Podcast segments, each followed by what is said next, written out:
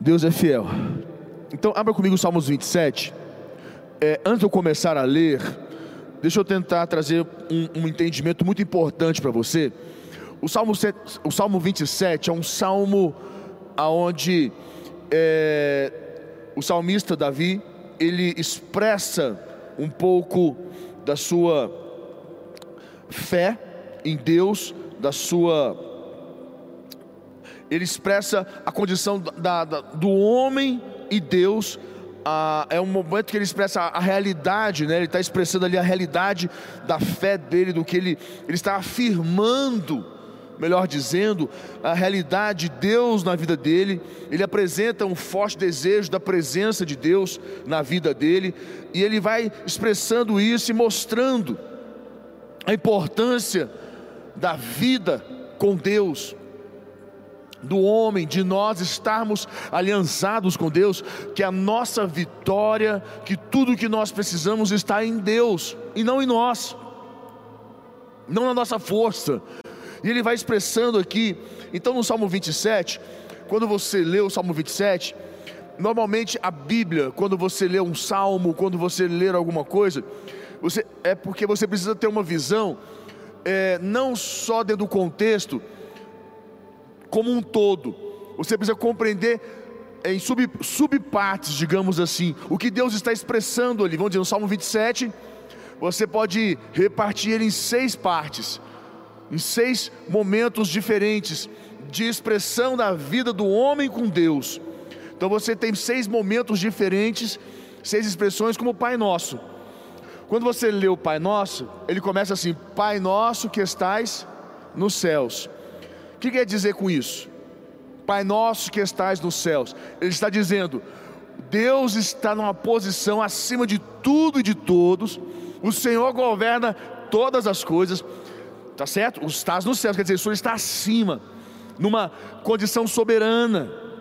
Por isso que ele é Deus soberano. Quando ele fala, Pai nosso que estais nos céus, santificado seja o teu nome, venha a nós o teu. Quer dizer, santo é o teu nome, quer dizer, o Senhor é poderoso, louve a Deus, adora Ele, santo é o teu nome. Momento de você glorificar a Deus, mas ele diz ali em seguida: venha a nós o teu, reparte de novo. Que quer dizer? Que o governo, a, a, o governo de Deus esteja sobre a minha vida. Venha a nós o teu reino, venha o teu governo sobre a minha vida. Então, só que eu não vou ler todo ele, então você vai entendendo o que, que, o, o, o que, que Jesus estava dizendo ali. E aqui o salmista, ele começa no Salmo 27, ele entra então, vai do 1 ao 3, nós vamos ler para você compreender que ele entra num assunto interessante. Vamos lá. Salmo 27, versículo 1, eu vou ler aqui para ficar de frente com vocês, de casa, do 1 ao 3. Diz assim: O Senhor é a minha luz e a minha salvação, de quem terei medo? O Senhor é a fortaleza da minha vida, a quem temerei? Quando malfeitores me sobrevêm para me destruir, meus opressores inimigos, eles é que tropeçam e caem ainda que um exército se acampe contra mim, não se atemorizará o meu coração, e se estourar contra mim a guerra, ainda assim terei confiança. Para aí. Aqui nesse salmo de 1 a 3, né, 27, de 1 a 3, aqui ele está expressando a determinação de nós não temermos o inimigo, ou qualquer inimigo, qual seja o inimigo, ele diz: não tenha medo, é, em virtude que eu tenho a presença de Deus na minha vida. Se eu tenho a presença de Deus, ou melhor, se eu posso ter a presença de Deus, e se eu tenho ela, eu tenho tudo. Se na condição de homem, na condição sobre a da terra, existe um Deus que governa sobre tudo, e eu tenho a condição, a possibilidade de tê-lo na minha vida, quer dizer que eu tenho condição de vencer o que for. E quando ele vai no versículo 1, põe lá para mim, ele entra dizendo assim: olha só, no Salmo, ele fala: O Senhor é a minha luz e a minha salvação. O que ele quer dizer com isso? O Senhor é a minha luz e a minha salvação. Você sabe que luz é o contrário de escuridão, trevas. Quer dizer, se o Senhor é a minha luz, quer dizer, o Senhor me tirou da condição das trevas.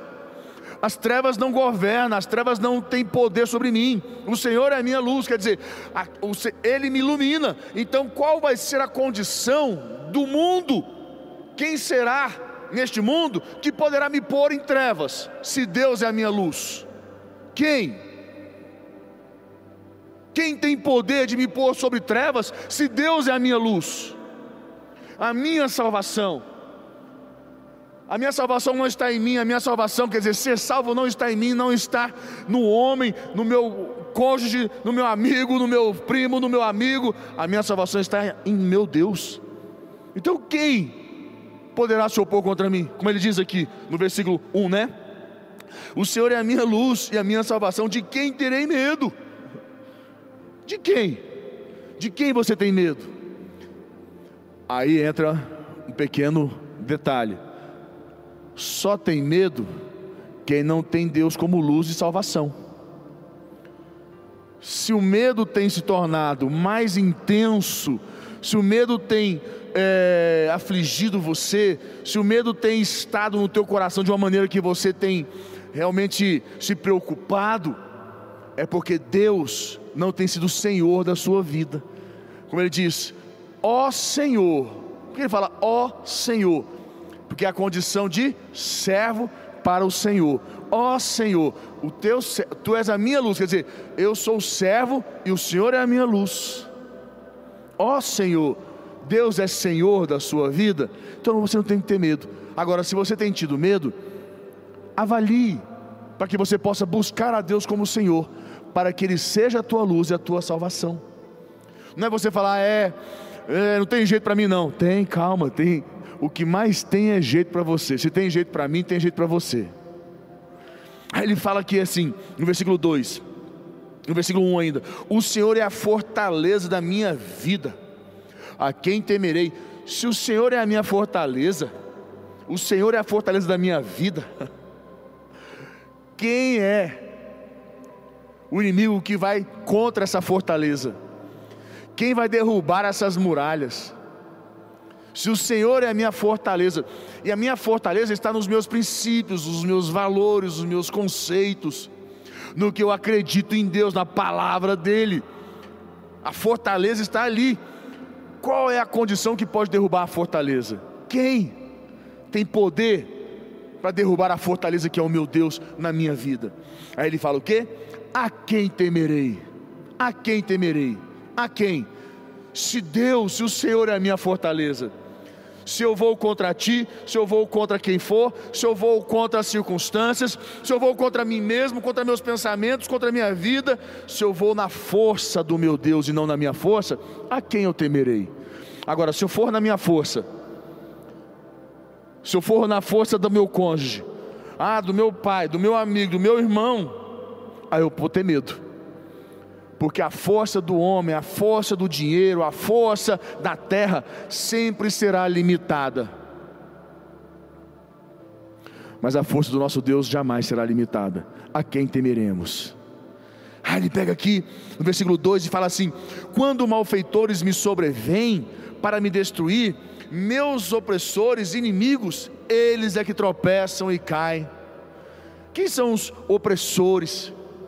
Quem são ah, os inimigos, né? Que ele fala que quando, quando malfeitores me sobrevêm, opressores e inimigos. Lembrando que esses três primeiros versículos ele trata, ele entra no contexto aqui, diretamente ligado à nossa fé e principalmente a condição de, da presença de Deus. Olha, se eu tenho a presença de Deus, quem é o opressor? Quem é o malfeitor? Quem é o inimigo? Mesmo que ele esteja na minha mente, na minha, na, na minha vida, olha o que ele diz ali: eles é que tropeçam e caem. Porque eu tenho a presença de Deus que me sustenta em pé. É o que ele está expressando. Aí no versículo 13 ele entra para arrebentar, ele fala assim: ainda, aquele bota para quebrar, né? Ainda, versículo 3: ainda que um exército se acampe contra mim, não se atemorizará o meu coração. Aí eu vou te trazer uma, trazer uma revelação que Deus falou comigo, ao meu coração. quando eu estudava isso, quando ele diz ali assim: ainda que um exército se acampe, né? Ainda que um exército se acampe contra mim. Aí você pergunta, Pô, mas hoje em dia não vai, não vai acampar um exército contra nós, vai? Qual a possibilidade de um exército se acampar contra nós? Não dá. Eu falei, Deus, não vai acontecer de um exército se acampar contra nós. O que, que, isso, que, que isso hoje quer dizer? Eu falei, opa, entendi. Lógico. Ainda que um exército se acampe contra mim, quando um exército se acampava contra o rei ou contra alguém para guerrear, como ficava a mente dessa pessoa, o coração dela. Tem um exército acampado, aquele exército acampado trazia um temor, um medo, uma insegurança, uma instabilidade, trazia, é, é, despertava todos os sentimentos piores imagináveis do mundo. O rei não dormia, a pessoa a qual o exército se acampava contra ela para guerrear, a mente daquela pessoa, ela não come, não dorme, não tem paz. Mas o que, que ele diz aqui? Ainda que um exército se acampe contra mim, não se atemorizará o meu coração. O que, que isso quer dizer para mim para você? Deus falou: ainda que a vida, o mundo, as circunstâncias, as ausências, se acampem contra você, estejam contra você, o teu coração permanecerá firme em Deus. Você não vai cair, porque Deus é Senhor da tua vida. Porque está aqui na nossa mente, parece que tem um exército, né? Porque são tantos pensamentos, tantos, são, é tanta coisa na nossa mente, são tantas coisas intensas que vêm aqui, que nos preocupam. Parece que tem um exército mesmo, né? São as preocupações que querem tirar, roubar a nossa paz. Aí ele fecha ainda. E se estourar uma guerra contra mim, olha isso. E se estourar contra mim uma guerra, ainda assim, quer dizer, mesmo que aqueles pensamentos, aqueles maus que eu, te, que eu temia, me sobrevenham, aqueles pensamentos, aqueles maus que eu, que eu pensava, me sobrevierem, ainda assim terei confiança. Quer dizer, a nossa confiança está na presença de Deus nas nossas vidas. Enquanto nós tivermos, enquanto nós tivermos a presença de Deus nas nossas vidas, ainda assim terei confiança. Nós não teremos medo. Então fique na presença de Deus pode ter um exército, pode estourar uma guerra, pode vir circunstâncias contra você, ausências, circunstâncias, problemas, dificuldades, pode vir tudo. Se você tem Deus, você tem tudo. Então fica firme, o Senhor é contigo. Aí ele entra aqui, aí no versículo de 4 a 5, olha só, vem o segundo ponto, de 4 a 5, ele fala no 4 5 fala assim: Uma coisa peço ao Senhor e a buscarei. Olha, uma coisa peço ao Senhor e a buscarei. Quer dizer, eu me comprometerei, eu vou me envolver. Eu não vou ficar só na condição de falar assim: eu quero, ah Deus, você, é, eu estou aí.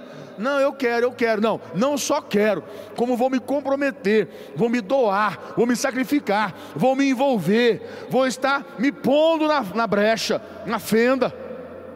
Ele fala aqui: uma coisa peço ao Senhor e a buscarei que eu possa morar na casa do Senhor todos os dias da minha vida, para contemplar a beleza do Senhor e meditar no seu templo. Isso aqui, sabe o que, é, né? Isso aqui, é isso aqui eu lembro do Gabriel. Toda vez que eu leio, eu leio, eu leio um versículo assim, isso aqui o, o salmista tá, tá, ele está falando assim: como eu quero estar na presença de Deus, né? Olha lá, uma coisa, eu quero estar contigo, eu estou contigo, Senhor. Né? Ele está ali falando: Olha, todos os dias da minha vida eu quero estar na sua casa. Eu falei: Salmista está igualzinho o Gabriel. O Gabriel é mais meio ligeiro assim lá em casa. O que quer dizer isso? Vou explicar. O Gabriel, nada do que ele fala, não tem uma coisa por trás. O Gabriel, se ele te falar alguma coisa, você já pode pensar assim: o que, que esse menino está querendo? É, o Gabriel dá uma esperteza incrível. E o Gabriel ele vai acordar, ou, ou ele vai falar com você assim: Nossa, mas está quente, né, pai? Um sol nossa, que sol. Pai, está quente, está calor. Nossa, está quente, não está, pai? você pode ter certeza que tem alguma coisa por trás. Você pode esperar. Aí você fala, tá, filho, tá quente, né, Gabriel? Nossa, tá um calor, calorão. Ele, nossa, ai, pai, a gente podia bem podia chupar um picolézinho, né? Vai falar, ah, entendi. Sabe, agora eu entendi por que do sol que está quente, agora eu entendi. Ele não pede o picolé, primeiro ele, ele faz o quê? Igual o salmista. Como eu quero estar na sua casa, na tua presença, estar contigo. Nossa, olha, meditar, te adorar, contemplar a tua beleza. Mas por quê? Põe o versículo 5. Que é a segunda parte, a segunda, olha lá. Pois no dia da adversidade, ele me ocultará. Onde? No seu pavilhão. Quer dizer, num ambiente da sua presença, né? não é num galpão, não, viu gente? É num jardim, num ambiente favorável, num ambiente, na casa dele. No, depois, no dia da adversidade, então eu quero estar na tua presença, porque eu sei que se eu estou com Deus, no dia ruim, eu estou com tudo, eu tenho tudo, nada poderá contra mim, porque eu tenho Deus. Ele diz: Nele me ocultará vai me guardar, vai me posicionar num lugar privilegiado. E ainda diz: no recôndito do seu tabernáculo, quer dizer, num, num lugar, numa posição do seu tabernáculo. Né? Ali estarei, estarei o quê? Na sua pre... o tabernáculo é, a, é, o lugar da presença de Deus, é o lugar da glória de Deus. Aí ele fala: me, me acolherá, elevar-me-á sobre uma rocha, ainda vai me botar no lugar alto. Esse, esse a parte 2, que eu falei, como são cinco, são seis, eu reparto de seis momentos, ele fala que desse desejo de viver na presença de Deus, a parte 2, esse desejo de viver na presença de Deus, mas porque ele tem um ganho, ele não é bobo. Não falei igual o Gabriel, nossa, está um sol, né, pai? Está quente. Não tá, pai? Tá, tá quente, Gabriel. Nossa, a gente podia tomar um picolézinho, hein, pai? Eu falei, você quer comprar um picolé? É, vamos lá, pai, comprar um picolé, que está quente. Ele é meio ligeiro, porque lá em casa a gente não tem, né? A gente não compra picolé, refrigerante. Lá em casa é água, suco de limão, entendeu? Porque a gente corta o açúcar, esse tipo de coisa casa, industrializado. Mas aí de vez em quando vem esse papo dele, entendeu? Então, sempre tem. O salmista está dizendo isso. Eu quero estar na tua presença, andar contigo, te contemplar a tua beleza, morar todos os dias da minha vida. Porque no dia que vier o trem ruim, a dificuldade, a adversidade, eu estou com Deus. Eu tenho meu amigo eu tenho meu parceiro para cuidar de mim. Terceiro ponto, no Salmo 6, Salmos, versículo 6, olha o versículo 6, que ele afirma a importância de louvar e adorar a Deus em todo o tempo. Olha lá. Agora será exaltada, agora será exaltada a minha cabeça acima dos inimigos que me cercam. No seu tabernáculo oferecerei sacrifício de júbilo, cantarei, salmodiarei ao Senhor. Quer dizer, mas por quê? Olha o que ele diz aqui. Ele fala assim: agora será exaltada a minha cabeça, quer dizer, a minha mente, a minha cabeça, quer dizer, a minha forma de pensar, de enxergar a vida, a minha cabeça, não estará na condição dos homens, como os homens, limitada, pequena a minha cabeça vai estar exaltada num lugar alto, aonde eu vou enxergar mais longe, vou ter uma visão mais clara, aonde eu vou ser privilegiado, porque a região de baixo é a região dos, onde está tudo, todas as coisas, o, o senso comum. Aqui em cima é para poucos. É o que ele diz aqui no versículo 6. Olha, agora, agora será exaltada a minha cabeça acima, o que? Acima dos inimigos que me cercam e no teu tabernáculo oferei sacrifício. Vou estar num lugar privilegiado. Minha cabeça, porque tudo está onde? Tudo está, está onde? Na nossa mente, na nossa cabeça. Se Deus muda a sua forma de, de pensar, se Deus muda a sua forma de enxergar as coisas, Deus muda toda a sua vida. E aonde Deus pode fazer isso? Quando Ele te põe no lugar alto, no lugar privilegiado.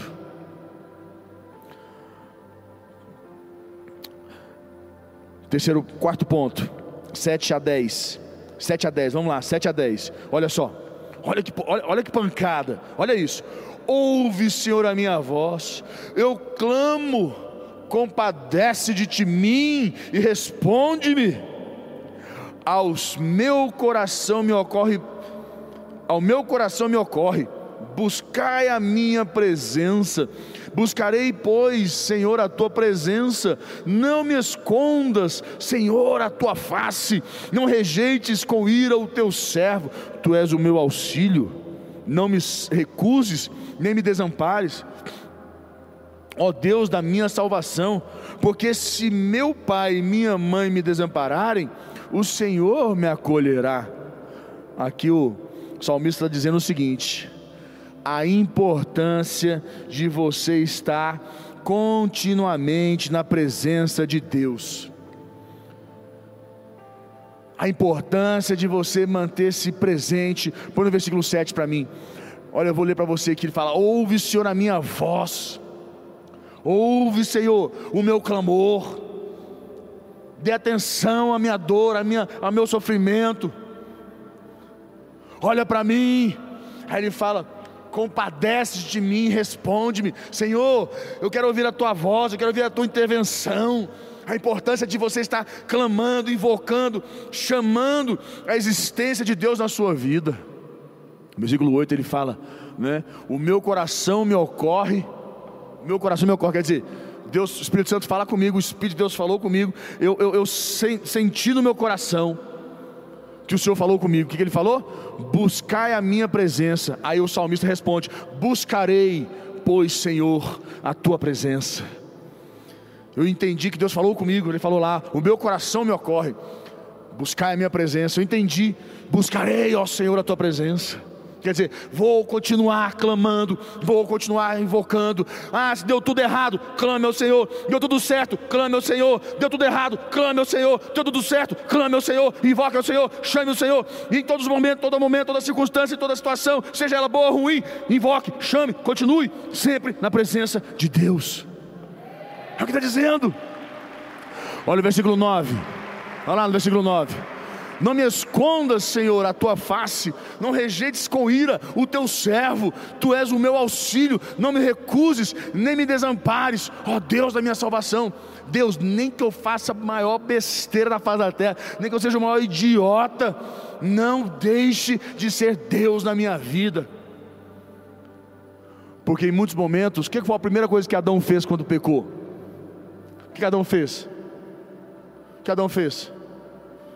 Se escondeu. Ficou com vergonha, não foi? Deus procurou, chamou ele, cadê ele? Se escondeu, ficou com vergonha. O que está dizendo aqui? Mesmo que eu fale, que eu erre, que eu faça uma besteira, o Senhor é o meu auxílio, as tuas misericórdias, não me recuse, não me desampare, esteja comigo.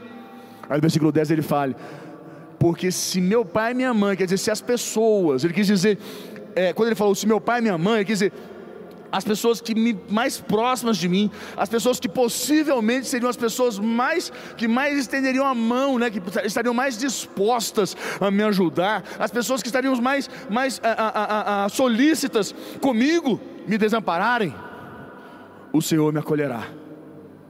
O Senhor, porque eu, tu és o meu Senhor e eu sou teu servo. A palavra, a expressão ali, o Senhor me acolherá. Mesmo que as pessoas mais próximas de mim que, que são meu pai e minha mãe, que me trouxeram a vida, me trouxeram a, a, a terra, que me conviveram, me carregaram no colo. A pessoa que teoricamente, que um pai e uma mãe daria a vida para um filho. Se essa pessoa me desamparar, o Senhor me acolherá. Quer dizer, quem seja no mundo que me abandone, eu não estou preocupado porque eu tenho Deus, e a tua presença me traz alento, conforto. O Senhor me acolhe, o Senhor te acolhe. Amém, igreja? Aí ele vem no quinto ponto. Do 11 ao 13 é o quinto ponto. Eu falei, eu vou repartindo o salmo. Né? Cada momento ele vai expressando uma coisa ali. Aí no quinto ponto ele fala assim, do 11 ao 13. Olha lá, 11 ao 13. Eu vou ler aqui. 11 ao 13. Ensina-me, Senhor, o teu caminho e guia-me por vereda plana ser é poderosa, né? Por causa dos que me espreitam. Não me deixes à vontade dos meus adversários, pois contra mim se levantam falsas testemunhas e os que só respiram crueldade. Ah, ele vem aqui agora no versículo 13 e mata pau. Eu creio que verei a bondade, o que quer dizer isso? A intervenção do Senhor na terra dos viventes. Esse é o momento que o que ele fala aqui o seguinte: a oração da fé em meio à aflição, em meio a um tempo difícil. Vai lá no versículo 11, olha lá. Esses três versículos expressam, isso. No momento que ele fala: Ensina-me, Senhor, o teu caminho. Senhor, eu estou perdido, não sei por que rumo que eu tomo, para onde é que eu vou. Guia-me por vereda plana. Quer dizer o quê? Guia por caminhos. Vereda é um caminho que vem de Deus. É uma direção que vem de Deus. Plano quer dizer o quê? Que não tem dúvidas, que não tem obstáculos, é plana, que eu possa caminhar em paz. Aí ele fala, por causa dos que me espreitam. Quer dizer, vem pensamentos de opressão, pensamentos de luta, guerra. Ah, não vou dar conta, minha equipe está caindo, meu Deus, eu vou perder tudo, a minha célula não, avança, minha empresa não está dando certo, não consigo pagar essa, não consigo pagar essa conta, ah, não tenho dinheiro, perdi emprego, não sei o quê, meus inimigos vão me espreitando. Senhor, me guia por caminhos, pela vereda plana, é caminhos de fé, caminhos que vêm de Deus. Aí no versículo 12 ele fala, por isso que ele vai expressando ali, né? 12: Não me deixes à vontade dos meus adversários. Não me deixe à vontade, quer dizer, não deixe os meus adversários fazer o que quiser comigo, não. Me afligir, me oprimir. Pois contra mim se levantam falsas testemunhas, e os que só respiram crueldade. O mundo é mau, o sistema é mau, a sociedade é mau, as pessoas são maus, mas o Senhor é bom. O Senhor é bom. Aí ele entra no versículo 13 e fala da fé. Expressa a fé lá. Eu creio. Fala comigo, eu creio. Diga mais forte, diga eu creio. Diga com fé, fala assim, eu creio. É o que ele fala, né? Eu creio que verei a bondade do Senhor nesta terra. Quer dizer, eu creio, essa é a minha fé. Essa é a minha fé. Eu creio que eu verei a intervenção, a mão, o mover, o sobrenatural de Deus na minha vida, na minha equipe, na minha célula, na minha, no meu casamento, nas minhas finanças, na minha empresa, nos meus negócios. Eu verei meus filhos, aonde eu for, aonde eu estiver, aonde tudo que houver na minha vida, aonde eu pisar a ponta dos meus pés, aonde eu tocar a mão, as minhas mãos, ali eu verei a intervenção, o mover de Deus. Eu, essa é a minha fé. Essa é a minha fé. Ele está dizendo. Essa é a minha fé. Fala comigo, essa é a minha fé. Diga mais forte, essa é a minha fé. Eu quero que você feche os olhos e fale assim: ó, essa é a minha fé. Essa é a minha fé. Aí o 14 ele encerra, né? Ele dá aquela paulada. Pá! Espera pelo Senhor. Para de ficar ansioso e botar, botar a carroça na frente dos bois quer querer fazer alguma coisa que não deve ser feito, que não pode ser feito. Espera no Senhor, pelo Senhor, espera por Ele. Aí ele fala: tem bom ânimo, quer dizer, não fica aí com cara de cachorro caiu da mudança, não. Para de ficar com essa cara de cachorro caiu da mudança. Cara de quem fica. Deixa eu falar não, que eu vou falar besteira. Né, fica, fica animado, levanta a cabeça. Levanta a cabeça. Mesmo que esteja tudo ruim, levanta a cabeça. Como dizia, né, Jesus falava que os fariseus, quando eles jejuavam, tinham que expressar que estavam passando fome, estavam ruins. Sabe aquelas pessoas que vê você faz assim, ó. Autocomiseração, fica só falando, ah, tá difícil, chora, chora, chora, chora. Ânimo ânimo. Aí ele entra aqui e fala assim: e fortifique-se o teu coração. Ah, fortifique-se o teu coração. Sabe o que ele quer dizer com isso? Busque encorajar teu coração. Seja corajoso, valente, ousado, determinado. Não permita que o teu coração esteja vacilante duvidoso, inseguro, instável. Porque um coração mole, um coração mole é mãos frouxas. Pessoas que têm coração mole, elas perdem as oportunidades, as oportunidades vêm nas mãos delas e elas perdem, porque tem coração mole. Não tem não consegue segurar, segura. Toma posse. Se for preciso brigar, segurar a espada, segura a espada com força.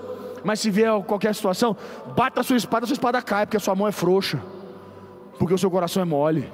Então fortifique-se com o teu coração. Tenha um coração valente. Para quando você segurar a espada, você vai segurar ela com força. Quando o inimigo bater na sua espada, a sua espada não vai permanecer firme nas suas mãos. É o que está dizendo. Você não vai o quê? Se ajoelhar. Que o teu coração mole, teus joelhos amolece, caem, enfraquece. Aí ele fala: fortifique-se o teu coração, espera, pois, pelo Senhor. Quer dizer, guerrei, batalhe, guerrei, batalhe, batalhe, guerrei, guerrei, batalhe. Espera pelo Senhor. Ele vem na hora certa, no momento certo.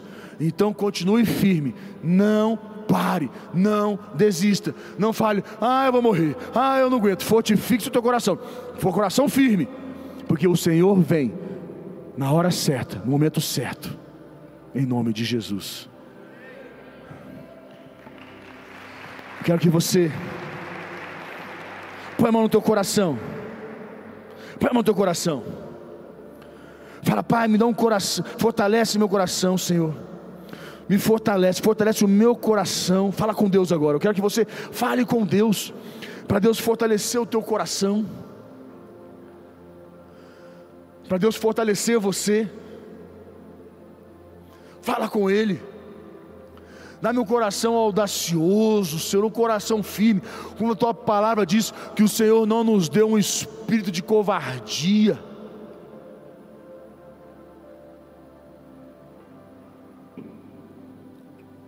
Fala com Deus, com a mão no teu coração. Eu quero que você fale com Deus. Eu quero que você chame a existência, o poder de Deus na sua vida.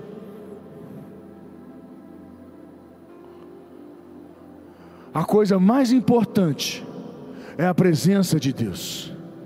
De tudo que nós temos, de tudo que nós vivemos, a coisa mais importante é a presença de Deus.